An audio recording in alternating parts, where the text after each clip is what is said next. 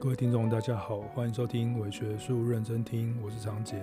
呃，伪学术呢是一个专门在讨论社会学或文化研究等等嗯的议题的一个嗯粉丝专业。但是呢，我们也会有一些部分，如果觉得比较有趣或者是比较适合用聊天的话，我们就会把它拿来到呃呃认真听的这个 podcast 的单元里面来跟大家用讲话的方式来聊聊这些事情。那今天呢，我们想要讨论的题目呢，就是呃讲干话。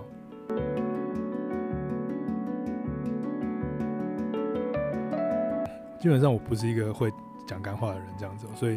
呃，讲话干话的技巧也不是很好。虽然我是，虽然那个我是读那个呃语义的，就是修辞学的这样，但是口语传播，但是呢，嗯，我在讲干话的部分也不是表现得非常非常好。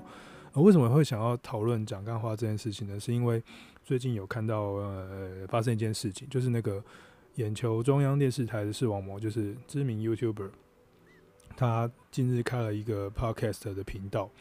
那嗯、目前上了第上到第四集这样，哦，好像第四集有点没有要做下去的意思，我不不太确定。前面很快速的上了三集之后，引起了一些小小的争论，无论是在创作者这 podcast 的这个部分，或者是呃粉丝的，或者是各个 podcast 的粉丝，或者是是我们的粉丝之间，他们有一些争论，这样啊，争论什么呢？争论就是。到底怎样子的这种声音频道的内容才是是是好的，是适合的？因为呃，视网膜的在这几集的嗯内容中，呃，有点被为人诟病啊。就是我记得那个那个，当他放出他的那个节目的时候，就开始有一些人讨论说，哎、他这样子第一集就在酸其他其他的频道啊，或者是第一集呃，或者是他们很明显就是没有一个清楚的脚本啊，或者是。呃，有点嗯随意的乱聊天乱聊这样子哦，是不是？是不是太小看那个这个 podcast 这个频这个频道的这个这个内容创作？所以就引起了一些争论呢啊。当然有些人觉得哦，你就保持你的这个 YouTube 的风格啊。有些人又说，呃，这个 YouTube 的风格没有办法直接转转换成 podcast，所以你你带着你的技巧跟名气，可是你转不过来。或者是有些人说，搞不好这是他的技巧，这是这是他的策略这样。那无论如何啊，就是它就引起了一个大家对于这个做呃呃 podcast 的内容的一个如何做得好的一个讨讨论这样子。那那这个讨论里面，其实我觉得还还蛮有趣也蛮精彩。但是我我我没有资格去评论这个这个视网膜做的这个声音内容好不好。但是我自己反而从中延伸出一个我呃一直还蛮想要讨论的呃谈的一个话题，就是。就是发废文讲干话，呃，就我自己的观察，对我自己也很喜欢发废文，对，就是呃，尤其是那个文学作品？如果我们发了一些莫名其妙的废文，反而有时候还就是那个点阅率跟那个什么这个那个分享还比那个我认真写文章还要多，这样。所以是我记得我之前贴过一个，我吃了一个西门町的那个霸王，呃，不是霸王，那个水水晶饺。就哦，那个雪片般飞来的战术跟那个分享，就是让我觉得以后只要吃东西贴些东西就好，这样就是发废发发废文变成是近年来的就是新媒体平台社交媒体里面的一个很重要很重要的嗯形式，就是我发些废文，发些民音，或是讲一些嗯无关紧要的话，反而会引起更多的群众或者是引起共鸣。它是一个嗯近年来的重要的的发废文形式。呃的传播传播的内容，那在 podcast 里面，其实我也发现了一件事情哦，也不是发现，就是我自己参与在其中之后，呃，就我我看到了一些呃频道啊，或者是创作者们呢，他们会呃以讲干话，或者是发绯闻，或者是哦不要听没关系，这一集不重要，这集只要放在旁边就好，或者是啊、哦、我们就来讲干话，讲干话打电动，讲干话吃东西，讲干话谈政治。呃，就是会用干话、废文，或者是忽略它，或者是不要听的这样子的态度或内容，或者是标题，或者是呃形象去包装，可能大家还是很认真的的内容这样子，所以就觉得这件事情还蛮有趣的。为什么是呃讲干话这样子的创作的嗯包装，或者是创作的一个想象或意识形态，它为什么会变成现在大众大众社会的一个主流？哦，其实不用讲 podcast，其实在其他的平台上面应该也有这讲干话这样子的一个一个一个说话的想象。那为什么会以讲干话为乐，会以讲干话为上，会讲干讲干话为荣呢？这背后面又有怎样子的社会形态呢？那这就是我们今天想要简单的来讨论一下的事。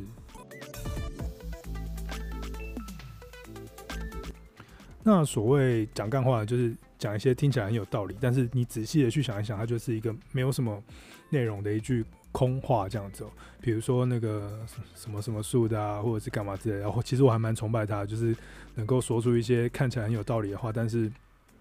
对。但但是其实没有什么，仔细想会是一个屁话的一个东西这样子，呃，这个东西它嗯还蛮有趣的哦。其实它可能在我们的社会生活中本来就一直都存在，但是呢，在近几年、十年快速的发展成一种大家会乐于在网络上讨论的形式。然后，并且在二零一七年的时候，因为那个我记得那时候是蔡启芳的儿子。叫做、忘记叫什么蔡蔡蔡易余还是什么蔡蔡什么的，他说他爸爸是干话王嘛，就是因为他一讲出这句“我爸爸是干话王”之后，讲干话这件事情变成快速的变成一个大家台湾人们会习以为常，呃，会会想要拿出来，嗯，讽刺也好，批评也好，或者是引以为反讽也好的一个。一个一个一个专有名词，一个一个大众流行的词汇。所以其实你仔细的看一下哦，近年来，呃，无论是那个波特王啊，讲干话撩妹系列啊，或者是各种不同的课程啊，告诉你说，如何快速就是成功，成功就是讲干话，你要会讲干话，你就会成功。很多那个话术哦，我今天在查询资料的时候，去到那个图书馆。就发现满满一排就是讲干话 话术的那个书籍，这样子告诉你如何成功变成一个会很会讲话的人哦，成功说成功的说话之道，成功的干话之道。讲干话俨俨然变成了一种风尚或者是口语表达上的价值，呃，还蛮有趣的。我自己是口口语传播的专业，虽然我不太会，没有那么会讲话，但是嗯。好好的说话，或说好话，或是说出一个令人说服的话，或是舌灿莲花的话，呃，某个程度上就是某种某种程度上就是一个讲干话嘛，这样子。所以其实，嗯，当讲干话变得很重要的时候，其实口语传播，其实说服，其实修辞语义都变得很重要。那是怎样子的情境下，或者在怎样子的社会下，或者怎样子的媒介传播环境的转变下，讲干话变成是我们的一个核心的表现价值或表现方式。这是让我觉得最近嗯非常非常的觉得有趣的事情哦。那我们就讨论一下。呃嗯，我看到有一本书是一个普林斯顿大学的哲学系的教授，叫做 Frankfurt，他写了一本干话论哦，On Bullshit。呃，基本上他就是讲 bullshit 这个，其实 bullshit 应该叫做鬼扯、屁话、干话，也许中文翻可以叫干话这样子。台湾最近的中文翻可以叫干话。那他讲他他写的这本书，我觉得呃还蛮有趣的，就是他里面帮干话分了很多类型，也帮干话下了一个操作性定义哦，就是他帮他做了一个哲学性的定义跟解释。呃，基本上他认为我们在我们的人类生活中，你要么我们一直以为哲学讨论上，我们一直以为要么就是真实，要么就是虚假，要么就是说真话，要么就是说谎。可是，其实我们真正的人类生活中，有一大部分的人里面，并不是说实话、诚实，或者是说谎话、说谎，而是夹在中间。那这夹在中间里面，就有一种状态，就是就是讲干话，或者是嗯鬼扯的这个态度，这样子。呃，所谓的干话，就是。呃，还不到说谎的程度，但是也并不一定是完全的真实。它听起来好像很有道理，但是你仔细琢磨，它却又没有什么真正的内涵或者是实在。所以，呃呃，这个 Frankfurt 他就认为说，哎、欸，其实呃这样子的干话形式其实是呃充斥在我们的生活中，而是也在我们的人生中形成构成一些蛮重要的部分，因为我们很容易就是。现在这样子的干话的的的环境中，我们也会很容易讲出这些话。那基本上呢，呃，还不到说谎程度的这种谎言的这种干话，基本上他不在乎。呃，这个 Frankfurt 他他他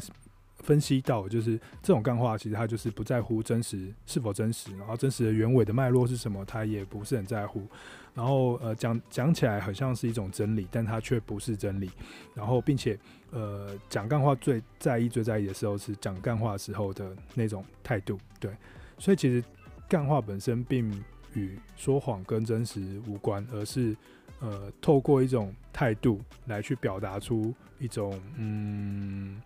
一种感觉，然后这个感觉其实会左右我们对于一件事情的听众们对于一件事情的想法，但那个想法并不是一个理性判断。如果我们活在一个世界中，有一些方式可以去判断事物的话，主要会分成理性跟感性嘛。那理性思考就是用逻辑、用因果关系的方式去想事情，那感性的话就是用情绪、情感。用你的心去打动，然后去去去去去决定你你要你要怎么怎么去做判断。那我们都以为大部我们都会以为我们是理性的人，但事实上，在大部分的时候，我们都是用感性的方式才会得到更多的注意或更多的认同。那其实讲干话也常常是这个样子哦，他不在乎真实，也不在乎真理，他听起来很像真理，呃，但是有趣的是，呃。其实听的人跟讲的人都没有那么在乎真实这件事情啊，听的人也不是很在乎呃说话者的动机，或是他的背后的资料是否充足，或是他脉络是否补得起这样子哦，其实都不重要，重要的是那个讲话时的讲干话的那个人的姿态、情绪跟态度，还有当场的那个情境。其实我觉得这个东这样子的定义跟讨论还蛮像现在 Podcast 里面。或者不要讲 podcast，或者是像蛮像现在新媒体环境中，我们在讨论，呃，在用干话这样子的方式在做表述的的的逻辑，或者是所谓的语义情境，就是哦，有大量的节目，呃，用这种比较轻松的，或者是嗯、没有要放那么多注意力在里面的，然后比较不要那么认真，用普通的聊天方式的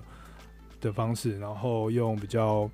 呃，听起来好像有在说些什么，但是其实没有。但很轻松的聊天，但是呢，讲讲一些听起来很伟大的梦想，或者是画虎烂的方式，然后谈一些东西。然后听众呢，其实也并没有要那么认真的去听嘛，他就是放在旁边，然后只是当背景音乐，或者是偶尔不小心听到一些关键字，然后随之大笑。用这样的方式，用讲干话、讲干话的方式来去形成一个呃说者跟听者之间的一个。一个一个互动关系，而这个互动关系不是真的是在说服你，而是我觉得啦，我觉得他是强调一种呃情感上的参与。就我没有真的要听你的内容，但是我要进到你的这个声音环境中去参与你你在打造的这个这个情绪，或者是你在打打造的这个这个环境。所以我觉得呃某个程度上讲干话其实还蛮符合。现在新媒体环境下所创造出来的一种氛围或呃空间，声音的空间。那甚至我们可以从“干话”的这个“干”这个字来去做一些延伸的发想。这样，当然“干话”这这个“干”字还是有一个脏话的意涵在里面嘛。那个呃，Frankfurt 他在用那个 bullshit 在分析的时候，其实他也有去分析。呃，shit 屎这个字跟那个 bull 这个字这样子。那呃，如果我们用干话这两个中文来来来讨论它的这个呃词语的脉络的话，那其实它很明显就是可以看到那个干这个字的脏话脉络嘛。那当然，我们也许我们没有那么强烈的去讨论干这个字的脏话脉络，但是基本上你可以去思考一下，这个脏话它被使用的嗯的目的本来就是一个。要去透过肮脏来去呃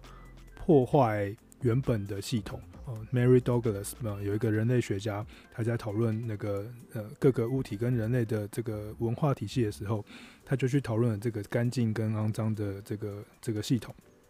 那肮脏的事物，比如说屎啊，比如说性啊，比如说精血啊，比如说呃死亡啊等等这些这些这一些负面事物，它就是等于去，它就是那那些去呃扰乱系统或者是去呃逾越系统的的的东西这样子。所以某个程度上，干这个字或者是干这个脏话，它有这种嗯呃这种呃越界的本质，对。呃，虽然那个越界有可能是，呃，有可能是攻击你，或者是有可能是，呃，触碰冒犯到你，有可能是觉得没礼貌，有可能是打破你的界限，干这个脏话，它就带着这样子的意涵。那嗯，干话这个字呢，本身就有这个干的意涵的这个脏话意涵在里面，所以当我们在讲说讲干话的时候，其实某个程度上好像要表达出一种我们仿佛是嗯可以很。轻易的摆脱原本的身份，或者是我们可以很轻易的跨越出某个界限，去触触探到别人的范围，或者是我们可以呃离开自己原有的这个枷锁，然后去哦变成另外一种状态。所以那个这个干话讲干话有一个这样的意涵在，而干我们在讲脏话的干这个字的时候，其实也有这样的意涵哦。这个也是让我觉得蛮有趣的。呃，在在我 Podcast 一直在强调可以讲干话的这个这个这个时候，其实呃也有蛮多的节目在讨论一件事情，就是在在表扬一件事情，就是我们可以在节目里面骂脏话，对，就像是嗯、我们可以在 Podcast 里面骂脏话，但是不能在 YouTube 上面，好，因为因为 YouTube 上面比较多的言论审查，比较多的黄标，可是在呃 Podcast 里面就比较没有，所以我们可以尽情的骂脏话，尽情的说干。啊，各种不同的脏话也会出现在 Podcast 里面，所以其实，嗯，这就又延伸到讲干话，再延伸到脏话讲干这件事情。其实它也也都是在同一个想象的脉络中嘛。其实讲呃讲脏话呃讲干这个字，在语言学里面，它其实有些功能的，比如说它有。洗涤的功能，比如说你讲完干之后，你就会觉得哦，心情被抒发，然后它会有一点侵略功能，因为你可能有攻击性，或者是你才你要呃表达出你的不满，所以它就有一个侵略性的功能，或者攻击性的功能。它还有一种就是社交的功能，就是当我们同场都一起集体在骂这个脏话，骂这种身体性的跟性相关的的词汇的时候，我们会得到一种呃集体的共同感受。所以嗯。在讲脏话的时候，在用“性”这个字当做一个关键字，在说脏话、在骂人，或者是在当发语词的时候，它某个程度上，它指向的几件事情就是情感的融合、集体，然后大家都肯定你，或者是大家都参与在其中的这个意涵。而这个社交的功能，或者是情感表达功能，很有趣的，它被放在男生的社群中。异性恋男性的社群中，呃，在那个刚刚提到那个 Frankfurt 里面，他也是用男男子的打屁这件事情来讲，就是 bullshit 这件事情。呃，通常在男生的社群里面，比较会有这种用脏话或者讲干话来激起大家集体的兴奋感，所谓的 high culture high 感，就是我们就觉得哦好嗨，我们因为这个嗨。讲这些干话或者讲骂脏话的关系，我们进入到一个大家共同分享的一个氛围里面。那我们没有要干嘛，也没有意义。这个意义的追寻，没有没有什么目标，我们就只是在这个干话中，大家或者是在这个脏话中，大家分享了某一个不用负责任的快感，或者是不用负责任的默契。这个是那个 Frank Frankfurt 他提出来的，就是男性男生打屁形成一个社群。那在台湾的环境中，讲干话或是讲干这件事情，的确也就是男性们在我们的社会生活中常常会碰到，或是你我们正在做的事嘛，对不对？不自觉的，你就会因为讲干话，或者是因为讲了“干”这个字，而觉得自己跟其他人更友好，或者是表表现出更有什么的样子，这样子。某个程度上，我会觉得这也是一个异性恋男生所展现出来的。男性的性别想象所连接出来的一个嗯说话方式，或者是用字遣词，所以呃讲干话就会变成好像是一种呃很不负责任、不羁的帅感。那这个东西是连接到那个干这个性的脏话上，呃，这个是一个一个一个讨论的空间啊。我不知道大家会有怎么样的想法。我自己的想法是用从这样子的方式去看讲干话这件事情。我我觉得讲干话这件事情在呃台湾的男生身上其实是还嗯，虽然说现在是常常在这个媒体上面出现，可是以前在我们自己的从小到大的生活中，好像就有这样子的现象嘛，对不对？就是你要有一个男子气概，你要装作装作一个成功的人，你要讲一些似是而非的屁话，或者是你一定要呃在公司里面或者在学校里面要讲一些很怎么样子的话，那个东西其实你现在回想起来，那个东西就是某种干话，对不对？就像是那个。韩国语就是一个非常会讲莫名其妙的干话，好像有很大的梦想或者是很大的目标，但是其实都是一个空的，只是讲了一个因为要讲而讲出来的一个的的话语这样子。所以其实呃这样子看起来，呃干话其实是有一个它的脉脉络存存在的。那另外一层的意思呢，还有当我们的节目强调要讲干话的时候，好像除了刚刚那个。呃，一些男生或者是前面在讨论干话的这个哲学的体系之外，它还有一层意思，就是我我好像没有认真，没有很认真，我就可以跟你们很不一样。我没有很认真，我就可以做的还不错，就有点像是我们小时候有没有？就是考试的时候，就是班上就会是有一些同学会说，啊，就是我们都我都没有读书啊，但最后他都会就是都会考一百分，就是那种那种感觉，就是。我要在呃我的内容中，或者是我的节目中，或者是我的文章中，表现出一种不羁的感觉。我没有很认真，我没有很投入，但是我做我却做得很好的这种聪明感，这种我没有读书哦，但是考一百分的状态，其实是某种程度上是一种嗯秀逸。呃，从那个法国社会学家布赫迪尔的那个角度来看，就是他其实展展现的是一个你的。嗯，能力比较强，或是你的文化身份比较强，或者是你的呃，你跟别人有产生身份上面的差异这样子，所以你可以在一个不太需要准备的情况下，然后做出一个很好的成果。这个其实蛮蛮常在台湾的这个教育环境中出现，所以我觉得讲干话，嗯，某个程度上跟这样子的一种意识形态，或者是一种我们的嗯华人的台湾人的习惯。的这种教育环境中所产生出来这种，我能又能 K 书又能玩的这种这种优异的身份状态的想象，呃，有一些蛮联蛮紧密的联系关系。那他他其实想要表达的是在，在在就算是这样子的环境，就算是这样子的教育的前置，就算是媒体的这种大众传播环境的前置，或者是目前的这种种种，嗯，对年轻人不友善等等。但我还是可以用一种很随性的状态、很随便的态度，或者是很轻松、诙谐、反讽的态度去谈我想谈的事情，并且还是有很多人会听哦。所以这种嗯，这这种态度就呈现了一个我刚刚所所谓那种嗯，没有准备但是考一百分的这种秀逸，或者是我讲干话但是我节目很好听的这种秀逸状态。呃，这个东西也是跟呃讲干话在。呃，平台上或者在节目里面被被表达成一种风尚，我觉得有一些关联性。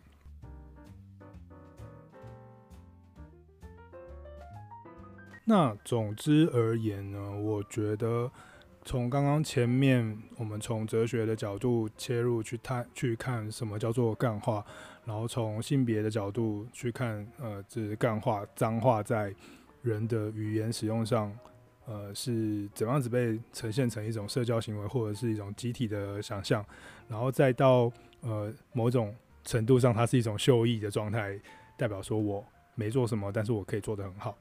那这些东西加总在一起，其实最后面还有一个我觉得还蛮重要的元元素，一个环境的元素，去推波讲干话，变成是一个还蛮重要的习惯，呃，一个一个一个表达，就是我们的新媒体环境。其实大致也是在这十年内，然后刚刚讲蔡启芳的这个事情，可能是四年内所发生的这种种的事。其实干话的流行，讲干话的流行，跟这个词语的流行，跟这个态度的流行，大致上也是跟着自媒体、社群媒体、新媒体在波动嘛。所以代表说，在呃有了新媒体、有了社群媒体、有了自媒体的这个情境下，每个人都可以产生出一些这内容。而这些内容跟挥别过去大众媒体所所形塑的那种哇，好像全部人都一定要知道这个很重要的讯息啊，他要很认真啊，他要很很真实啊的这种，嗯，这种追求就不太一样啊，没一定要追求公共啊，全部的人都要这样想，没有，他现在变成是呃分众化之后，呃，在社群媒体里面，在新媒体里面，我们想要表达的任何任何的事情，可以透过非常简单、快速、便宜的方式制作出各种不同的声音、影像、文字内容，并且快速的散播在网络上。如果你有中的话，那与过去的大众传播时代不同的是，以前大众传播会有一个嗯守门人嘛，他会把你呃你的产制的内容会经由各种不同的媒体公司、传播公司、新闻呃平台编辑等等。再次不断的反复审阅之后，最后形成一个观点，然后被呃散布在大众媒体上。可是当现在这种新媒体的环境中，其实呃在那么快速，每个人都可以自己做内容的情况下，就没有一个守门人会去看你的言论是否正确啊，是否有意义啊，或者是它有什么价值啊，什么不不不需要，因为他没有人 care 这件事情，呃。有有一本书叫做《社群媒体前两千年》哦，它是一本在讲当代社群媒体的事情。给他很有趣的，他是他讨论的是社群媒体从以前两千年前到现在的发展。呃，我们都认为现在才有社群媒体嘛，是一个很新的。可是事实上，社群媒体里面所兴盛的这一种传播方式，比如说讲干话啊、八卦啊，或者是说一些呃奇怪的传闻啊，或者是流言蜚语啊等等，这些东西其实在呃。人类的传播史上就很早就已经存在了，就是那种小小小众之间，然后这个社群里面大家互相在流传什么事情。所以其实呃从这样子的角度来看，就是讲干话其实也是一个这样子的情境嘛，对不对？我们很快速的、简单的去发表出自己的想法，可能没有那么精确，可能它非常的个人，可能它很及时，可能它很感官，然后并没有一个机制来做呃权衡。所以呢，这个时候你讲出来的话，就反而可以很快速的去 catch 到某一些跟你很 match 的群众，去吸引到这些分众。所以其实，呃，当 podcast 兴起之后，这一两年在台湾或之前这五年之内，其实大家不是在讨论说，诶，其实，呃，因为声音的这个频道出现，所以分众更分众了，它的粘着度很高，它。呃，会听谁就会听谁，然后他跟以前的电视，或者是甚至跟 YouTube 这种面对大众的这种呃媒体就不太更不一样。虽然 YouTube 已经很分众了，可是，在声音频道在 Podcast 里面，它它又更分众，它社群性更强，它同温层也很强，它可以在里面，你可以尽情的认同你想认同的事情，说你想说的干话跟脏话，所以它是一个。蛮奇妙的时代的来临，这样，所以，嗯、我就在想说，诶、其实某个程度上，大家在讨论说，Podcast 这种声音革命的来临，其实就是一个大家更可以说一些干话的时时代的来临，这样。那只是我们回过头来说，好像我们今天整天整个谈完讲干话，似乎就不不是一个完全负面的词句，但它也不是一个很正面的事，因为它是一个，嗯、比较不像。那么多说谎的说谎，对，它是一个不到说谎程度的说谎，或者是它是一种嗯躲避事实，或者是不负责任的逃逃避的一种自我表述等等。那不过我们去想一下说，那现在到底干话是不是真的是越讲越多？嗯、我觉得这可能不是很重要。也许从以前到现在，都有人会因为各种不同的情境。很勉强的去讲出一些干话，或者是各种不同的自大的话，或者是其呃不屑不负责任的话。但我觉得，呃，讲干话的这个这件事情，呃，它如果要被反映到呃一个现象上是觉得重要的话，那应该是指跟现在的这种嗯后真相时代，或者是反真相时代，我们讲干化时代。可能有一点关联，可能也会有一点关联性。就是当我们觉得不再需要那么多客观公正，没有那么多心力去资讯太多，没有那么多心力去去用客观公正的调查来去协助这个观点的成长，或者是来去肯定这个观点的存在。当我们无法真的这么仔细，或者是那么多力量去客观公正的去评断一些事实或真实的时候，我们可能就会转而去追求诚意来代替理性。那这个诚意就是我们刚刚之前一开始讲的这种感性、情感、感官式的个人式的一种表达自我的方式。那个人不再是嗯，不再是追求那种真确或真实的表述对于世界的看法的真实的说法或论述，而是更试着去在意的是，呃，提出他诚实、诚恳的说法或感受。所以，这种诚恳的说法或感受，就是他自己做自己的一种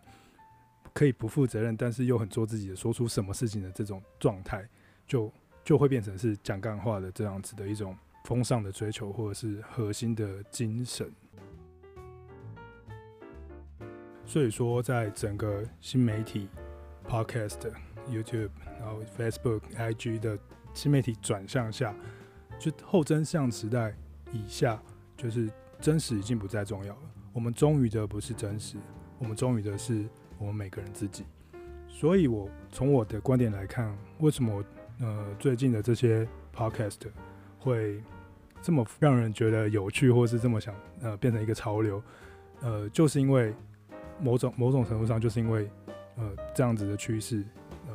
正在形成，所以才会有这种讲干话，然后 podcast，然后。我可以随便轻松的聊一件事情的这样子的风气，在在我们的媒体环境中生成，而我们的人忠于自己的人，也在这样子的时代中成长，